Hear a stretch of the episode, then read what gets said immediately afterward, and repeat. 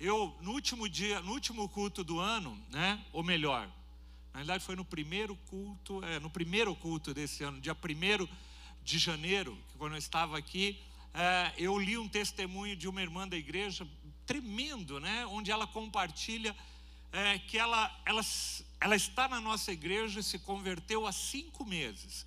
Em cinco meses, ela conheceu Jesus, entregou a vida para Jesus, foi no encontro com Deus, fez o E1, fez o E2, fez a mentoria original em cinco meses. E ela estava falando do, do impacto que, que tem sido é, na vida dela, na vida do esposo dela, e, e, e tremendo. Então, a gente às vezes só não cresce porque a gente não quer.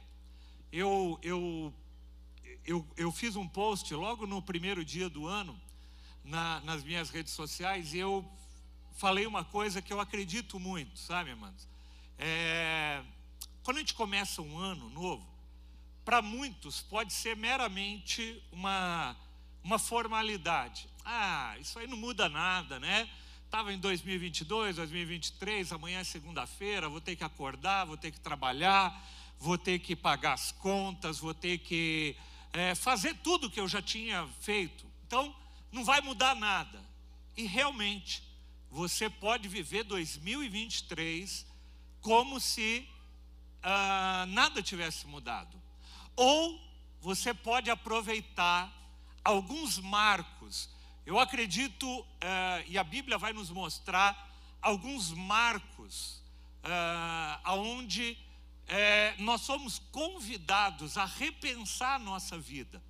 Né? A gente vai ver na Bíblia vários marcos. Né? Nós vamos lá no livro de Josué, logo no capítulo 1, quando Moisés morre e Deus chama Josué para entrar na terra prometida e atravessar o Rio Jordão e, e, colocar ali umas pedras que serviriam de marco, de uma linha divisória entre uma fase da vida deles e outra fase da vida deles. Eu gosto muito do o povo judeu, ele tem alguns é, rituais, né? O ritual, por exemplo, é, de quando uma menina ou um menino se tornam adultos, eles passam por alguns rituais, né, que marca uma, um início de uma nova estação e de uma nova fase da vida. E conosco é a mesma coisa. A gente pode simplesmente levar a vida com uma continuidade e sem mudar nada, ou a gente pode aproveitar alguns marcos para poder fazer uma revisão da nossa vida. Eu estou lendo um livro que fala, o título é justamente esse, chama Revisão de Vida, né? E eu comecei o ano lendo esse livro porque ele é muito significativo. É importante, amados, a gente aproveitar momentos, alguns momentos, e dar uma parada e pensar naquilo que a gente viveu e naquilo que a gente quer viver, naquilo que a gente quer desfrutar é, de hoje em diante. Eu, eu me lembro de um pastor, um grande amigo meu, um pastor, Vitor Rodrigues, da Argentina, que ele falava, quando eu tinha, na época que nós, que eu, que essa conversa se realizou, eu me lembro que eu tinha uns 40 anos na época, e ele já tinha os seus quase 55, 60 anos, e ele falava assim, Fernando, você precisa decidir como você quer envelhecer. E como você quer envelhecer vai depender das decisões que você vai fazer hoje na tua vida, ou seja, quando eu tinha 40 anos. Então, há marcos na nossa vida que a gente precisa parar. Ah, os 40 anos são ah, é uma idade significativa, né? Muita gente, quando completa os 40 anos, 40 e poucos anos, começa a parar e olhar para trás um pouco, ver aquilo que fez, aquilo que tem adiante, e é importante isso. E as passagens de ano, né? Esse ritual que a gente tem de passagem de ano, é, ele pode ser meramente um ritual só para você tirar uns dias de descanso e depois voltar à tua rotina normal, ou pode ser um marco para você parar e repensar um pouquinho o que foi a tua vida daqui para trás, o que foi o ano passado, os anos que se passaram, e aquilo que você quer construir daqui para frente. E, e, tem uma coisa: se você é, Albert Einstein ele já dizia que se você faz as coisas sempre iguais, você não pode encontrar resultados diferentes. Então, se você entrar em 2023 fazendo as mesmas coisas que você sempre fez, você vai obter os mesmos resultados que você sempre obteve. Ou talvez você pare agora e fale assim: puxa vida, janeiro é um tempo, eu quero repensar a minha vida.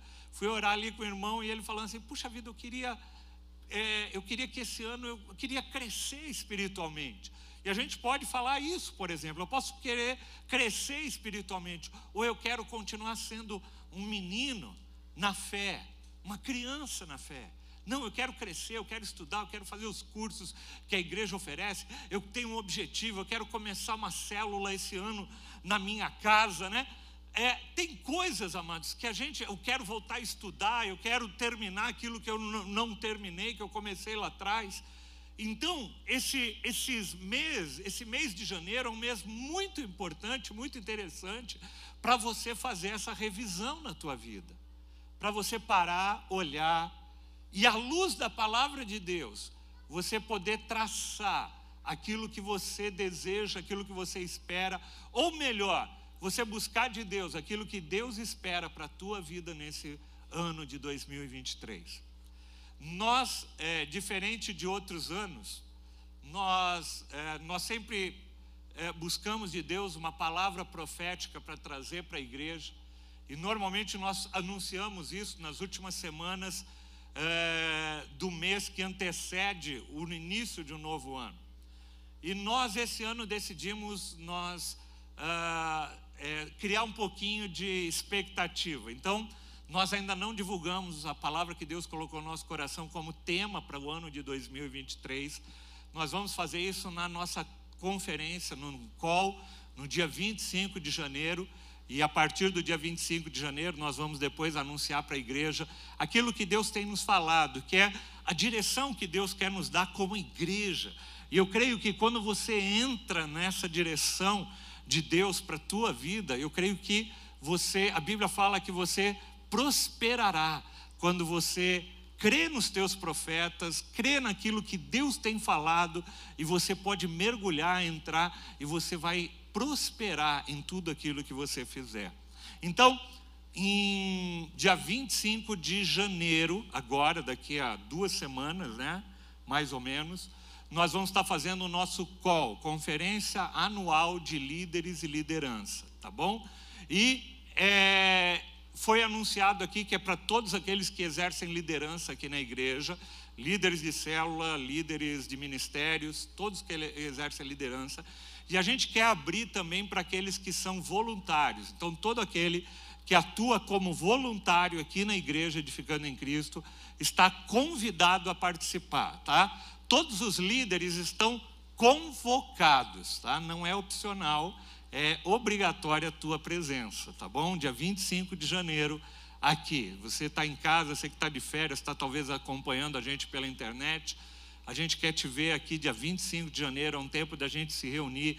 Nós vamos ter pastor da Igreja da Família de Sorocaba, igreja, uma das, uma das, a maior igreja ali de Sorocaba, um ministério muito é, relevante ali naquela cidade. Nós vamos ter o pastor Luiz, o pastor de uma das maiores igrejas ali de Curitiba, pastor Luiz Magalhães, que é amigo nosso também, membro do MFI, é, e vai estar conosco ministrando. Então vai ser um tempo muito, muito precioso e eu queria que você pudesse reservar. E você que é voluntário, nós vamos abrir pela primeira vez a oportunidade de você participar também, tá? Não precisa fazer inscrição, é gratuito, você só precisa aparecer aqui no dia 25 às 9 horas da manhã, tá bom? Mas, voltando lá atrás, eu estava falando sobre a gente cair na rotina e viver a vida como é, se nada tivesse acontecido, ou você pode falar assim: Senhor, esse ano eu quero experimentar o melhor ano da minha vida. Amém? Quantos querem fazer essa oração para o Senhor? Fala para o Senhor aí. Senhor, fala, repete comigo, Senhor. Eu quero, neste ano de 2023, experimentar o melhor ano da minha vida. Amém. Se você crê nisso, dá uma salva de palmas e fala: Senhor, eu creio nisso. Amém. Amém. Eu creio nisso. Eu creio que o melhor de Deus está por vir, né? O melhor de Deus está por vir. E uh, dentro até disso que a gente está falando, uma das formas de a gente começar, talvez o ano, buscando de Deus sabedoria, buscando é, é, conhecimento, é a gente poder também, como até foi orado aqui, se esvaziar para que Deus possa nos encher, né?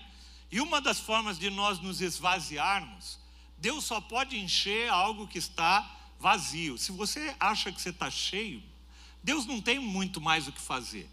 Se você é daquelas pessoas que acham, não, eu, eu sou bom, eu já fiz, eu estou fazendo tudo, eu não. Né? Se você é desse tipo de pessoa, Deus não tem mais nada para fazer com você, você já está perfeito.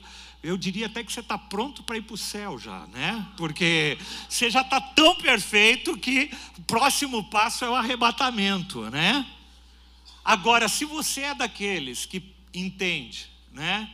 Que, como o apóstolo Paulo diz, né? Fala assim: aquilo que eu queria fazer, eu não, ainda não estou conseguindo fazer. Aquilo que eu não queria fazer, eu acabo me pegando fazendo, né?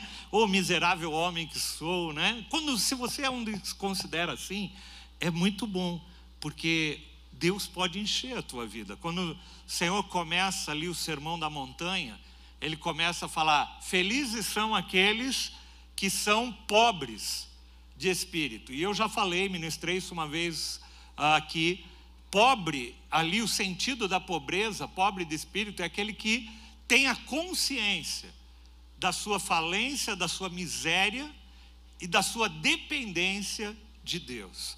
Então, felizes são aqueles que entendem que são totalmente dependentes de Deus, porque quando você entende isso, Deus pode trabalhar em você e pode derramar em você. Então, neste ano nós vamos começar, uh, nós íamos começar dia 23 mas provavelmente nós vamos começar dia 30 de janeiro, um jejum de 21 dias com toda a igreja. E o jejum, o propósito do jejum qual é? Você se esvaziar para que Deus possa te encher. Então você vai se esvaziar de alimento para que Deus possa te encher com aquilo que Ele tem para você. Então, separa essa data, vá se preparando. Se você nunca fez um jejum antes, é tua oportunidade de fazer, tá? É, se você já fez, vai ter oportunidade de fazer de novo. Durante 21 dias, a gente vai estar em jejum como igreja. E nós vamos estar aproveitando esses 21 dias e refletindo no Evangelho de João. O Evangelho de João tem 21 capítulos e eu vou te convidar para a gente ler o Evangelho todo de João ao longo desses 21 dias, tá bom? Então, mais para frente a gente vai dar maiores detalhes, eu só quero é, dar um, um uma pequena, uma, uma pequena pincelada daquilo que a gente tem planejado aí para esse ano, tá bom? O, o salmista, lá no Salmo 90, no versículo 12, diz assim: Ensina-nos a contar os nossos dias, para que o nosso coração alcance sabedoria. Ensina-nos a contar os nossos dias, para que o nosso coração alcance sabedoria. Ah, a gente poderia discorrer vários desdobramentos desse, desse texto aqui de Salmo, mas eu queria dar uma ênfase, eu queria falar hoje com vocês sobre construir uma agenda para 2023. Construir uma agenda para 2023. Eu não sei quantos têm o hábito aqui de fazer uma agenda, né? Uh, alguns trabalham aqui e tem a prática de trabalhar com agenda, né? Pastora Sônia é, é uma das pessoas que tudo na vida dela ali está agendado, né? Tem uma agenda onde ela anota os compromissos, anota os pacientes que ela tem, anota as coisas que tem para fazer, tudo está ali na agenda. Nós, como igreja, temos uma agenda, nós já temos agenda para o ano inteiro, né? Tudo aquilo que a gente é, que Deus nos dirigiu para a gente fazer em 2023 já está agendado, de agora até dia 31 de dezembro desse ano, nós temos tudo, todas as atividades, encontros com Deus, curso, é, atividade de casais, formaturas, está tudo lá agendado para o ano inteiro. Né? Quem é líder da igreja tem acesso lá e, e você já tem tudo planejado é, para aquilo que Deus vai fazer, é, é, aquilo que Deus quer fazer ao longo de 2023. Tem gente que fala assim: ah, pastor, esse negócio de planejamento não é de Deus. Não, eu não sou guiado por planejamento, eu sou guiado pelo Espírito Santo de Deus. Eu, eu, eu vou para onde o vento do Espírito me toca, né? E eu vou falar, irmão, você está equivocado, porque não é assim que Deus age.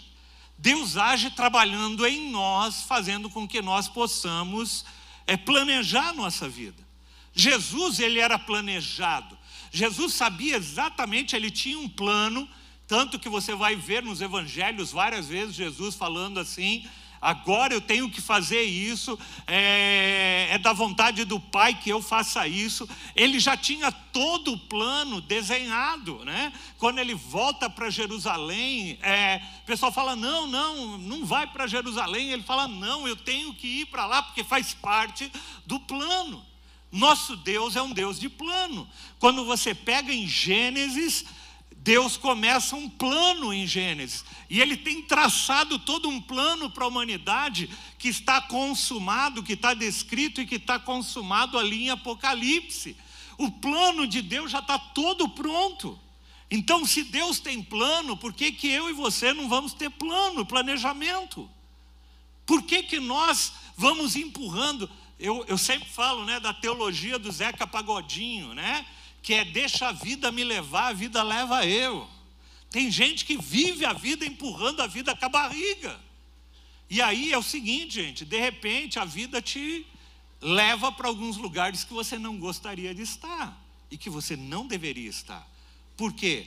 Porque a gente não planejou, porque a gente não fez uma agenda, porque a gente não colocou é, as prioridades nos lugares certos. E, e é interessante isso. Eu, eu falei de Jesus, mas quando você pega o apóstolo Paulo, o apóstolo Paulo era alguém extremamente planejado, é só você estudar a vida dele, você vai ver o planejamento dele de abrir igrejas ali na Ásia, das viagens intencionais que ele fazia, de tudo, tudo era fruto de um planejamento. Então vira para quem está do teu lado e fala: planeje-se, planeje-se. Né? Sabe por quê, amados? Porque a gente vive num mundo de muitas demandas. A gente tem demanda de todo lugar. E se você já começou o ano, você já deve ter começado. Ai meu Deus do céu, ai eu preciso ir agora comprar material escolar para as crianças. Ai que não sei o que, ai eu preciso arrumar isso, é agora não sei o que. E a gente tem um monte de demandas na nossa vida. E se a gente não se planeja, as demandas vão consumindo a gente. E elas vão te engolindo, vão engolindo a tua vida. E aí, a gente começa a se, a se comprometer, a gente começa a, a diminuir a qualidade dos nossos relacionamentos, a gente começa a deixar a nossa saúde em segundo plano, porque as demandas começam a tomar conta de tudo né? A gente vai deixando a nossa espiritualidade, o nosso tempo com Deus em segundo plano. Ai, pastor, não tenho tempo para orar, não tenho tempo para isso, não tenho tempo para aquilo. Por quê? Será? Albert Einstein, ele fala uma frase interessante, ele fala que a falta de tempo é desculpa daqueles que perdem tempo por falta de métodos. A falta de tempo é uma desculpa daqueles que perdem tempo por falta de métodos. Estou falando aqui uma frase secular de um, de um homem, de um cientista, mas ele é, é ele está falando sobre essa, essa coisa que nós colocamos muitas vezes que nós não temos tempo para isso, que nós não temos tempo para aquilo, que a gente tem tarefa demais, que a gente está sobrecarregado, estou trabalhando demais. E aí talvez eu, eu comece esse ano te fazendo um convite, uma pergunta para você. Será que de todas as demandas que você tem para esse ano, o que de fato é importante? Você já parou para pensar isso? Eu quero te convidar para você fazer o seguinte: se você tiver uma lousa na tua casa ou um papel, mas se tivesse uma lousa era legal, você escrever lá as tarefas que você tem para fazer ao longo desse ano. E você colocar um papelzinho, sabe aquele post-it, o post-it verde, naquilo que realmente é importante, naquilo que realmente é significativo, naquilo que realmente será lembrado.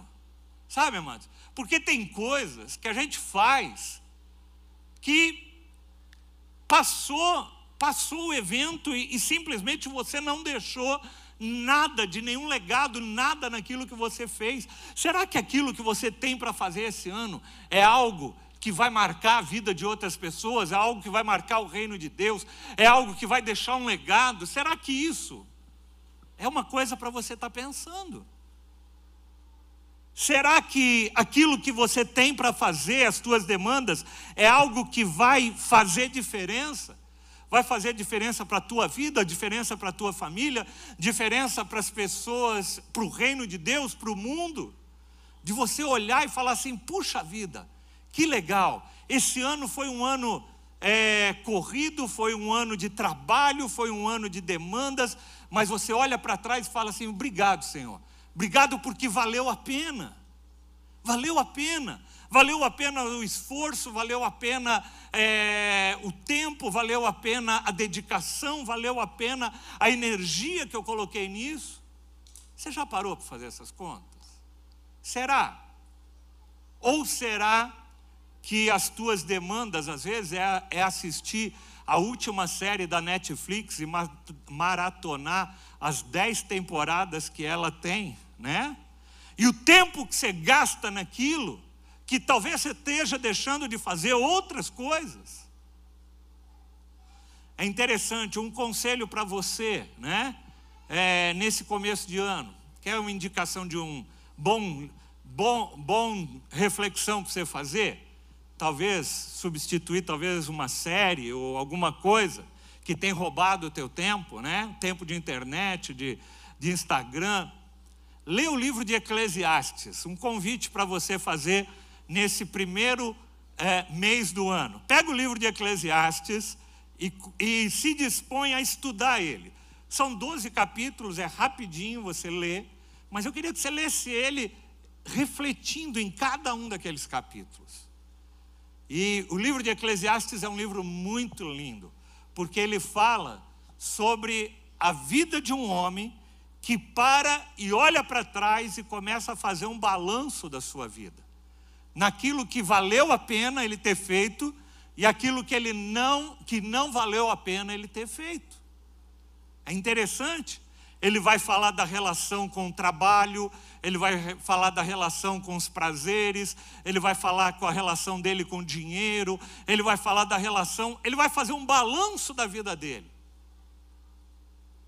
E eu quero te convidar você, talvez, ler o livro de Eclesiastes agora, em janeiro, aproveita, né? Dá para você ler essa semana. Leia ele, sob essa perspectiva. Compara a vida do autor de Eclesiastes com a tua vida. E começa a comparar como é que você tem se relacionado com o dinheiro, com a família, com as pessoas, com os prazeres, com tudo. E veja se talvez a conclusão que ele chega lá no capítulo 12 é a mesma que você vai chegar também. Tem um, um pastor e teólogo já falecido, Rubem Alves, que ele escreveu uma frase muito interessante. Ele falou assim: Eu contei os meus anos e descobri que terei menos tempo para viver do que aquele que eu já tive até agora. Eu sei que não é o caso de muitos aqui, mas é o caso de alguns que estão aqui, né? Você tem mais tempo para trás do que você vai ter para frente. E ele fala assim: Eu tenho muito mais passado do que futuro. Quem sente que tem mais passado do que futuro? Não, não precisa levantar a mão, não. E ele faz uma, uma metáfora que eu achei muito interessante. Ele fala assim: Eu sinto-me como aquele menino que recebeu uma bacia de jabuticaba. E as primeiras ele chupou displicentemente. Mas, percebendo que faltavam poucas, ele começou a roer até o caroço da jabuticaba. Por quê? Porque faltava pouca jabuticaba. As primeiras ele né, só dava aquela espremida assim, comia jabuticaba. Nas outras ele começou a degustar, porque vai acabar. E a gente tem que viver a vida intensamente, como se cada dia fosse o último da nossa vida. E a gente poder entender e falar: Senhor, qual é o teu propósito e o teu plano para a minha vida? Uma outra frase que eu li muito legal diz assim: A vida é curta, por isso não faça dela um rascunho. A vida é curta, não faça dela um rascunho, pois pode não dar tempo de passá-la a limpo. Eita! A vida não faça da vida um rascunho. Eu lembro de um chefe que eu tive, um dos primeiros chefes que eu tive, quando eu ainda era estagiário de engenharia, e ele me falava isso, não com relação à vida, mas com relação ao trabalho. Ele falava, Fernando, seguinte, eu não quero que você faça rascunho e depois passe a limpo. Passa a limpo logo, já, já faz de cara, faz a limpo, não passa a limpo, faz a limpo. E é interessante quando você pega esse conceito e traz para a vida. Porque tem gente que vive a vida fazendo rascunho. Ah, não, mas vai chegar um dia, ah, lá eu vou, no final do ano eu vou passar limpo a minha vida, né? Ah, no final do ah, daqui a algum tempo eu vou acertar aqueles negócios que estava errado, vou meu casamento que eu tá todo enrolado. Ah, eu vou arrumar. Passa limpo já. Passa limpo. Não espera, às vezes não vai dar tempo de passar limpo. Eu lembro da faculdade que tinha, é, na, na, época de vestibular, que o pessoal fazia, o gaba, fazia as, resolvia as questões e depois ia passar limpo no gabarito lá da FUVEST. Eu me lembro na época que eu pensei. E aí tinha gente que eu conheço que tinha resolvido as questões no folha e não deu tempo depois de passar limpo. E o cara chegou na hora que deu a, o sinal, ele to, toma a prova da gente. Vai ter um dia que vai tocar a trombeta e o Senhor vai falar: opa, Acabou teu tempo, meu, chega. E aí? Ai, pastor, ai, Senhor, deixa eu só acabar aqui, eu estou passando a limpo a minha vida, não dá tempo mais. Vamos para a palavra de Deus, né? Senão você vai falar assim, pastor, cadê a Bíblia na, na história? Vamos lá para Tiago, capítulo 4, a partir do versículo 13. Tiago, capítulo 4, a partir do versículo 13. E eu vou ficar praticamente só nesse texto aqui, é, de 13 a 17, tá bom? Leiam comigo, né?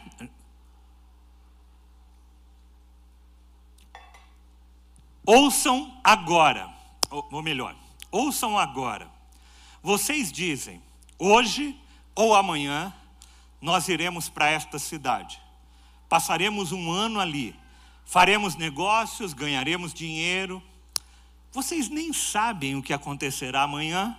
O que é a sua vida? Vocês são como uma neblina que aparece por um pouco de tempo e depois se dissipa. Ao invés disso, vocês deveriam dizer: se o Senhor quiser, nós viveremos e faremos isto ou aquilo. Agora, porém, vocês se vangloriam das suas pretensões, e toda vanglória como essa é maligna. Pensem nisto, pois quem sabe que deve fazer o bem e não faz, comete pecado. Uau! Ô pastor, palavra para começar o ano, né? É uma palavra assim, de é, admoestação, né? Uma palavra de encorajamento, uma palavra de reflexão. E quando a gente olha essa passagem, a gente vê algumas coisas interessantes. Talvez, é, eu diria que Nessa palavra tem três pecados que a gente deveria cuidar para não repetir nesse ano de 2023. E eu quero refletir com vocês ali, logo no primeiro texto, no primeiro versículo que eu li, que é no versículo 13. Tiago 4,13. Dá para projetar aí? Deixa ele projetado. Tiago 4,13. Uh, começa aí? No meu tá, ouçam agora. Ah, tá. Ouçam agora, vocês que dizem, hoje ou amanhã iremos para esta ou aquela cidade. Não dá para deixar todo junto ele? Tem algum jeito? Se não der, tudo bem. Mas se der para deixar ele o versículo inteiro na tela, é legal. Tá? Olha que interessante esse texto. Primeira coisa que a gente vê nesse texto que chama atenção é assim: ouçam vocês que dizem. Quem diz? Quem está dizendo? Vamos fazer. Você lembra de análise sintática das aulas de português na escola? Lembra? Vamos lá. Sujeito oculto, né? Quem é o sujeito oculto da sentença? Ouçam agora, vocês que dizem. Quem é que diz? Vocês. Ou seja, eles são as pessoas. As pessoas dizem, né? Nós dizemos, hoje ou amanhã. Quem está definindo aqui o início das coisas? São as pessoas. Nós iremos para esta, iremos para esta ou para aquela cidade. Quem decide o lugar para onde nós vamos? Nós. As pessoas, nós. E aí o texto continua: passaremos um ano ali. Quem decidiu quanto tempo vai passar ali? Nós. Passaremos, nós vamos passar. Ah, pastor, decidi, sabe o que é, tal, gostei. Tem gente que, que espiritualiza as coisas, né? Ele toma as decisões e ele fala que foi Deus. E ele fala, não, sabe o que é, pastor? Deus me falou que é para eu passar. Deus... Mas quando você vê, a pessoa não gastou tempo em oração, não gastou tempo em jejum, não gastou tempo na palavra, ela simplesmente teve um desejo e resolveu colocar o nome de Deus para assinar aquilo. Mas quando a gente vê aqui, ó, iremos para esta ou para aquela cidade, passaremos um ano ali. Quem decidiu o prazo? Nós faremos negócios. Quem definiu a atividade que nós vamos fazer? Nós. E ganharemos muito dinheiro. Quem decidiu o propósito? Nós. Não é interessante? Aonde está Deus nesse projeto? Aonde está Deus nesse projeto de Tiago 4,13? Ouçam agora, vocês que dizem, hoje ou amanhã nós iremos para esta ou para aquela cidade, passaremos um ano ali, faremos negócio, ganharemos dinheiro, ah, nós vamos montar isso, ah, eu vou comprar isso, ah, eu vou mudar de local, ah, eu decidi que eu vou fazer isso e não aquilo. Ah, quem foi que decidiu? Onde está Deus nesse negócio? E é esse o convite que eu queria fazer você refletir um pouco. O que a gente vê descrito aqui em Tiago é a mesma coisa que a gente vê descrito, por exemplo, lá em Gênesis 3. Quando a serpente fala para Eva, em outras palavras, mais ou menos o seguinte: olha, se você experimentar daquele fruto, você vai ser conhecedora do bem e do mal, e aí você não vai mais precisar de Deus para montar a tua agenda. Você vai poder fazer a tua agenda sem Deus. E aí a Eva fala: Uau, que legal, eu vou poder fazer a minha própria agenda sem Deus. E desde então, desde Gênesis 3, o que eu e você fazemos normalmente é construir a nossa agenda sem consultar a Deus. A gente faz a nossa agenda segundo a nossa vontade. A menos que o Espírito Santo venha e a gente permita que ele nos incomode. E aí você fala: opa, espera um pouco. Ah, isso que a gente vê descrito em Tiago 4,13 é a mesma coisa que a gente vê lá em Gênesis 13, não, 12, quando eles decidem construir a Torre de Babel. 11, né? Gênesis 11. Gênesis 11, quando eles decidem construir a Torre de Babel. Você lembra o que, que eles falam lá? Ó, oh, vamos construir uma torre para nós. Porque quando nós construirmos uma torre, nós vamos ficar famoso. A gente vai ter um monte de curtida no Instagram, porque a gente vai ter feito a maior torre daquela época. Eles decidiram construir um projeto próprio. desconectado de Deus. E essa palavra, amados, para mim e para você, quando eu estou falando para você, eu estou falando para mim também. Eu refleti nessa palavra porque Deus primeiro falou com ela comigo. Aonde está Deus na tua na agenda que você fez para 2023? Aonde está Deus?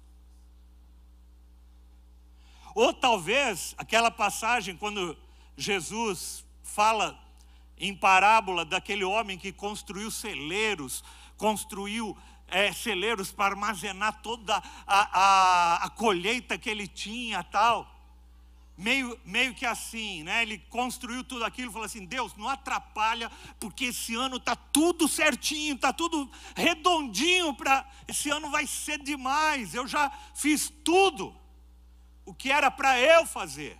Só que ele não consulta a Deus.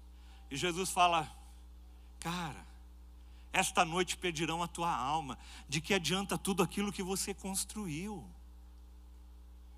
O que eu quero, amados, te convidar nesse início de ano a refletir é aonde está Deus na tua agenda para esse ano? Aonde está Deus na tua agenda para este ano?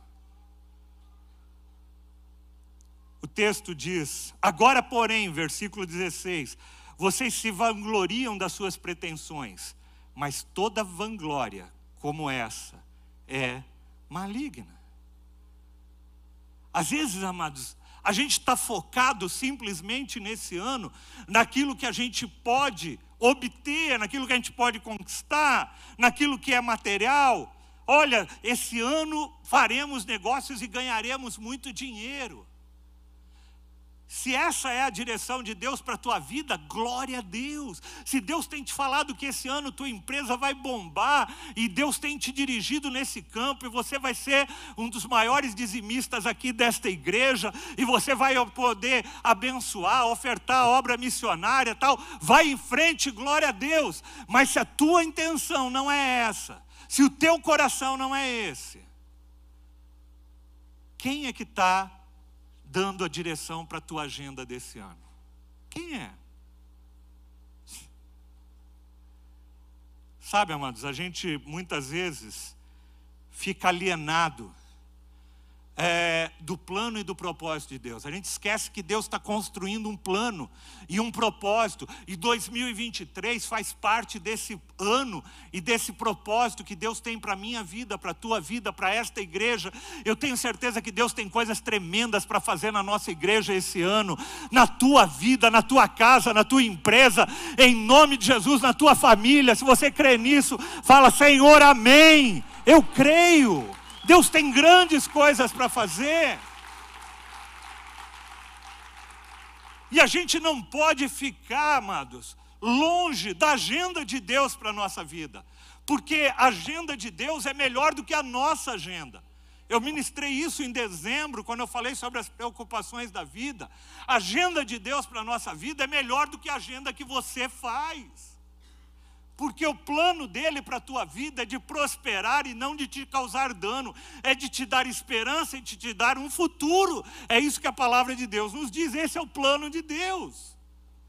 Mas às vezes a gente quer dar uma mãozinha para Deus. E a gente quer fazer a agenda do. Ah, sabe o que é? Eu acho que. Eu acho que se eu fizer aqui desse jeito vai ser melhor, né? E a gente sai da agenda de Deus. E a gente começa a colocar a nossa agenda em primeiro lugar. Deixa eu te fazer uma pergunta. Queria que você pensasse em três coisas que você gostaria de fazer antes de morrer. Três coisas que você gostaria de fazer antes de morrer. Pensa aí.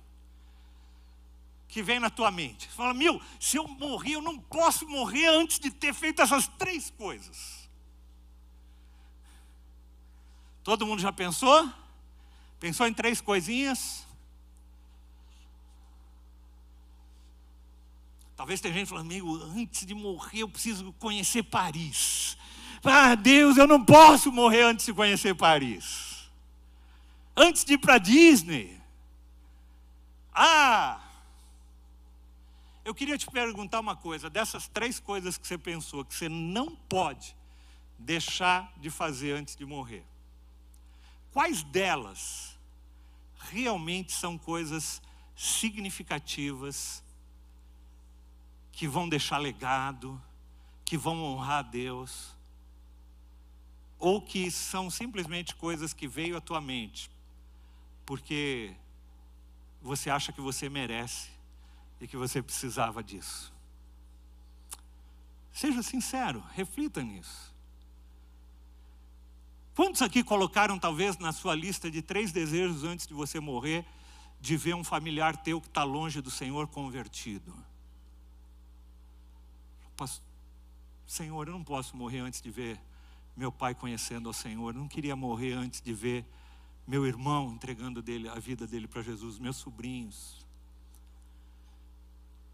Eu, eu, eu ouso falar que talvez muitos de nós não tiveram pensamentos talvez assim em primeiro lugar.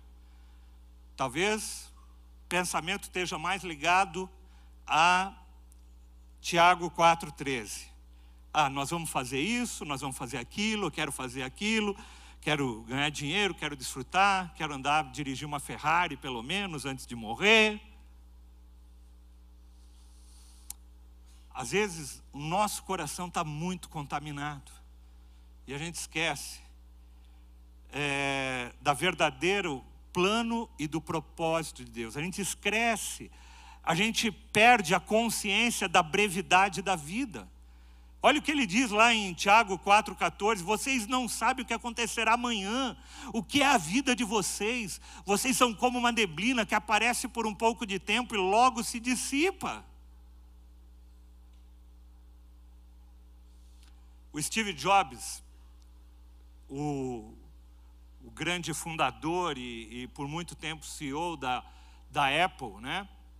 Ele morreu de câncer no pâncreas e ele nos últimos anos da vida dele, ele escreveu uma frase interessante. Ele diz assim: Lembrar que eu estarei morto em breve é a ferramenta mais importante que eu já encontrei para me ajudar a tornar a tomar grandes decisões.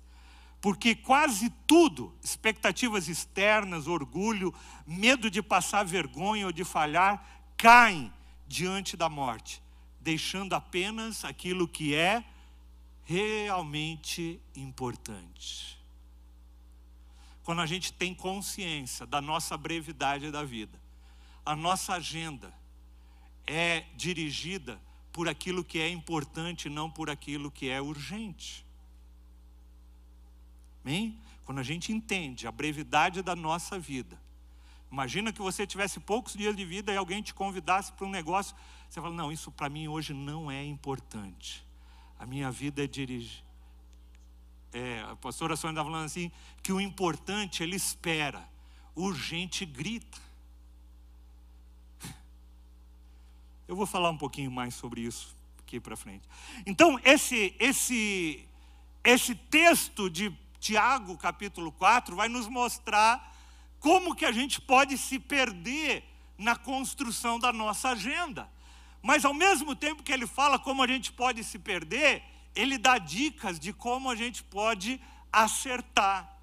E é nisso que eu queria que você firmasse. Como é que eu vou acertar na construção da minha agenda de 2023, né? A primeira coisa que a gente vê no texto, versículo 15, Tiago 4:15. Coloca aí para mim, por favor.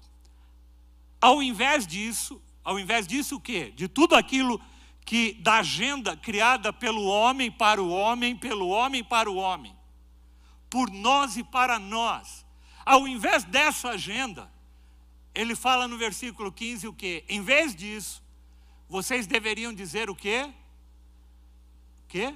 Se o Senhor quiser. Quem quer? O Senhor. Viveremos e faremos isto ou aquilo. Quem determina, quem deve determinar a nossa agenda? Deus. Deus deve determinar a nossa agenda e não nós determinarmos a nossa agenda. Afinal de contas, um dia nós entregamos nossa vida a Ele e falamos assim: Jesus, tu és o Senhor da minha vida. Sabe o que é Senhor? É aquele que passa a governar a tua vida.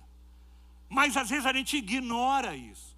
E a gente fala isso, declara isso, louva, fala: Senhor, tu és o meu Senhor, meu amado, no meio do louvor, mas a gente faz as coisas sem consultar Ele, sem seguir o que Ele nos diz, sem seguir a agenda dele.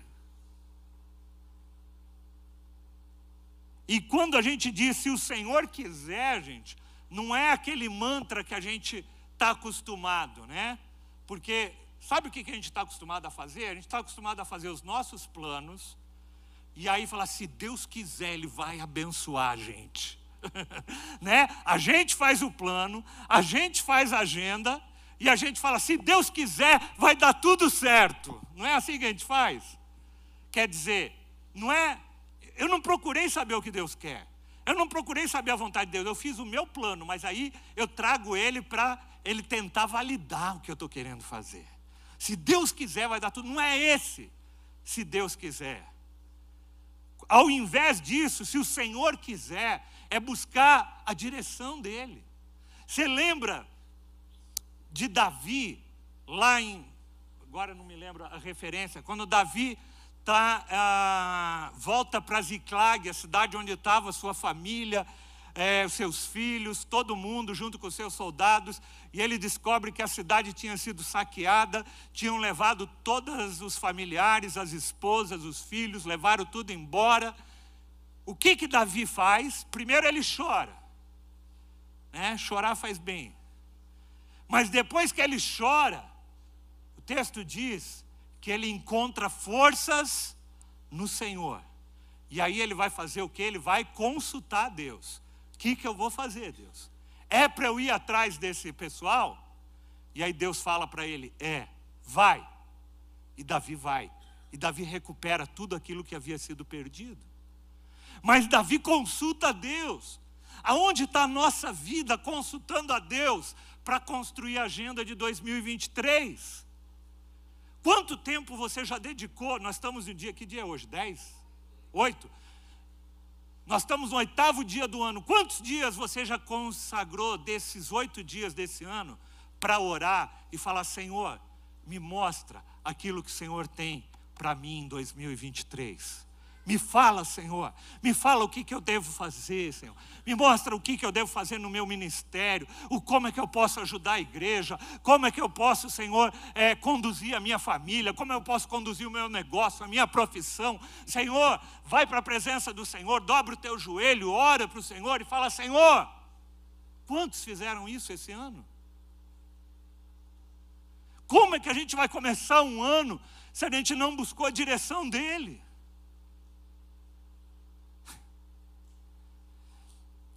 E Davi, se, tem uma coisa, por isso que Davi é chamado um homem segundo o coração de Deus. Quando você vai ver ao longo da história de Davi, você vai ver várias vezes Davi fazendo isso. E ele consulta o Senhor. tem uma época lá que ele foi, ele estava sendo guardado na cidade de Keila, uma cidade que ele tinha ajudado a defender dos filisteus, e de repente Saul vem pra, na direção de Keila, e ele ora para o Senhor e fala: Senhor, será que o pessoal de Keila vai me entregar nas mãos de Saul? Ele falou, Deus fala assim, vai sim. É bom você picar a mula, cara, porque eles, gratidão deles zero estava com você, meu, tá? É, essa, essa passagem me chama muita atenção, porque ele tinha ajudado aquele povo, e na primeira oportunidade daquele povo retribuir o que Davi tinha feito, ele consulta para Davi, Davi, Deus fala para Davi, pica a mula daí, porque eles vão, assim que puder, eles vão te entregar para esse para Saul. Consultar Deus. Ao invés disso, ao invés de agir a tua agenda, de fazer a tua agenda, fala para ele, Senhor, o que que o Senhor quer para este ano? O que que o Senhor quer? Não é o que eu quero, é o que o Senhor quer. Eu quero fazer a tua vontade, porque a vontade do Senhor, ela é boa, ela é agradável e ela é perfeita. E a nossa vontade, sabe o que ela é? Ela é fruto de um coração. E o nosso coração, ele é desesperadamente corrupto e enganoso, é o que a palavra de Deus diz. Então a chance de você quebrar a cara montando a tua agenda baseada no teu coração é muito grande. E a tua chance de você errar baseando a tua agenda na vontade de Deus, é zero. Então, gente, é uma questão de lógica, de sensatez. Ao invés disso, nós deveríamos dizer: se o Senhor quiser, viveremos e faremos isto ou aquilo. Isso contradiz a sociedade que a gente vive. Sociedade egoísta, que fala, não, você tem que fazer aquilo que te dá prazer, aquilo que vai te deixar bem, aquilo que vai fazer você feliz, né? Eugene Peterson, um pastor que faleceu recentemente, eu amo os livros dele. Ele escreve num dos livros dele o seguinte: Nós vivemos numa época na qual nós temos sido todos treinados, desde o berço, para escolher por nós mesmos o que é melhor para nós. Sabe aquele negócio assim? Ai, filhinho, o que, que você quer comer hoje, filhinho? Ah, você não quer esse papá que a mamãe fez? Ai, tá bom, bebê. O que, que você quer comer então? É biscoitinho? Então não vamos te dar biscoitinho. Desde criança. Ah, você não quer ir hoje? Ah, então tá. O que, que você quer, nenê? E tem uns que ficam fazendo isso com os nenê até 30 anos de idade. Fala, Deus. Mas ele não gosta disso. Então, olha o que ele diz: vivemos numa época na qual nós temos sido treinados desde o berço a escolher por nós mesmos o que é melhor para nós. As três pessoas, o Pai, o Filho e o Espírito Santo, são substituídas pela trindade pessoal dos meus santos desejos, das minhas santas necessidades e dos meus santos sentimentos. A trindade é substituída pelos santos desejos, santas necessidades e santos sentimentos. Aonde está Deus no nosso projeto? Aonde está Deus na nossa agenda? Em dezembro, na série que eu ministrei sobre é, não se preocupar, eu citei o texto de Mateus 6,33, quando diz: Busquem em primeiro, busquem, pois, em primeiro lugar o reino de Deus e a sua justiça. O que quer dizer? Busca primeiro a agenda de Deus, seus princípios, seus valores, e as demais coisas vos serão acrescentadas. Deus está querendo falar assim, filho, busca a minha agenda, deixa eu te dirigir na agenda desse ano.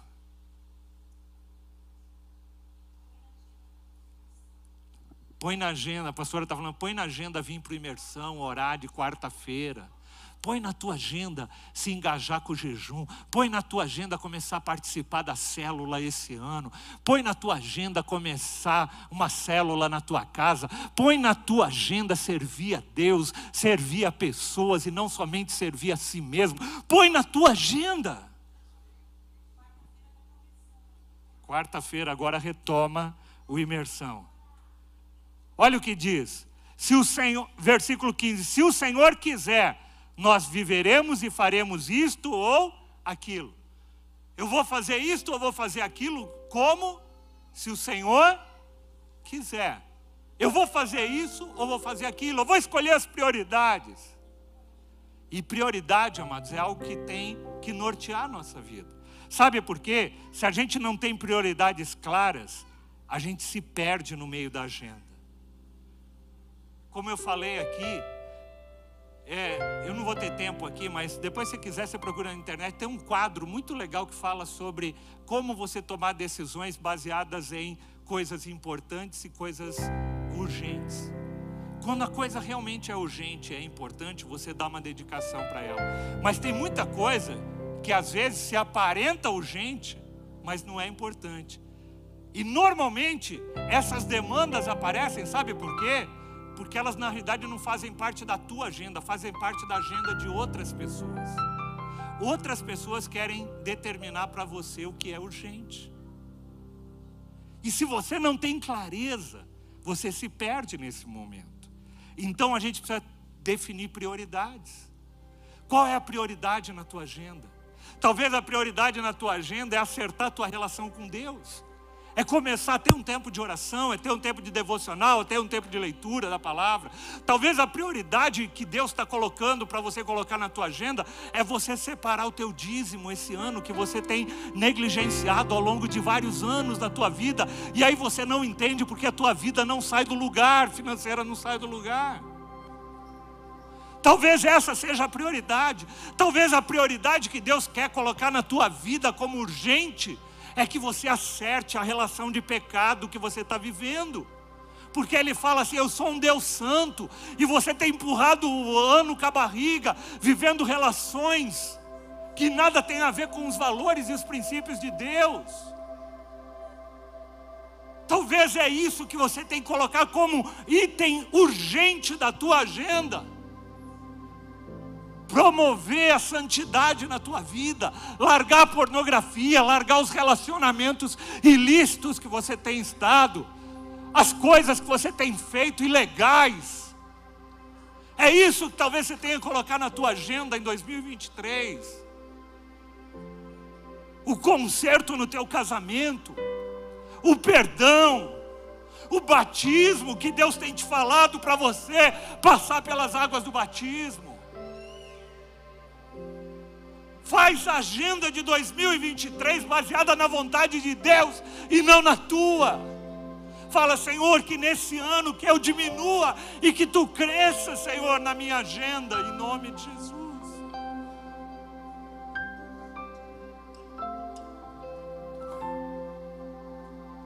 Pensem nisto, pois quem sabe que deve fazer o bem e não faz, comete pecado. Interessante esse texto de Tiago, porque ele fala que o pecado não é só fruto de uma ação errada que a gente faz, mas é fruto também da omissão, de deixar de fazer aquilo que é certo, aquilo que é a vontade de Deus. O que o texto de Tiago diz é que isso também é pecado. O pecado da omissão. O pecado de saber que você deveria estar fazendo algo que você não está fazendo. Eu estou te dando elementos, amados, para você construir a tua agenda de 2023. Eu estou te dando princípios para você construir a tua agenda. Você pode construir uma agenda baseada em você, ou você pode construir uma agenda baseada nos princípios de Deus.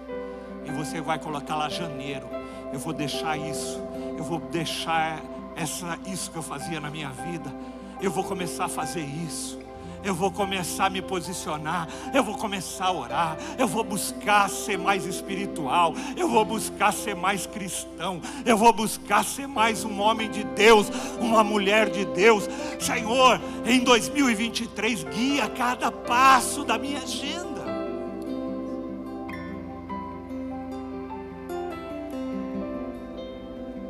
Sabe, amados, a vida é breve. A gente faz uma agenda para um ano, mas a gente não sabe o que vai acontecer. Eu me lembro que quando a gente fez a agenda da igreja para 2020, veio a pandemia e revirou a agenda toda. Fala, Senhor, eu quero a tua agenda, Senhor. Eu quero a tua agenda. Se você quer a agenda do Senhor, vamos ficar em pé, vamos colocar, consagrar a nossa vida. Eu quero que você comece a consagrar a tua vida ao Senhor agora. Abre a tua voz, abre a tua boca e começa a falar para o Senhor aquilo que o Espírito Santo está tocando na tua vida nesta manhã.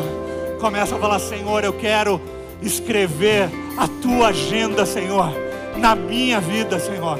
Eu quero que a minha agenda seja guiada pela tua agenda, Senhor. Em nome de Jesus, que a tua agência, que a tua agenda tenha preeminência sobre a minha agenda, Senhor. Pai, em nome de Jesus, começa a fazer aqui, Senhor. Começa a trazer conserto, começa a trazer cura, começa a trazer salvação, começa a trazer liberação no meio da tua igreja, Senhor.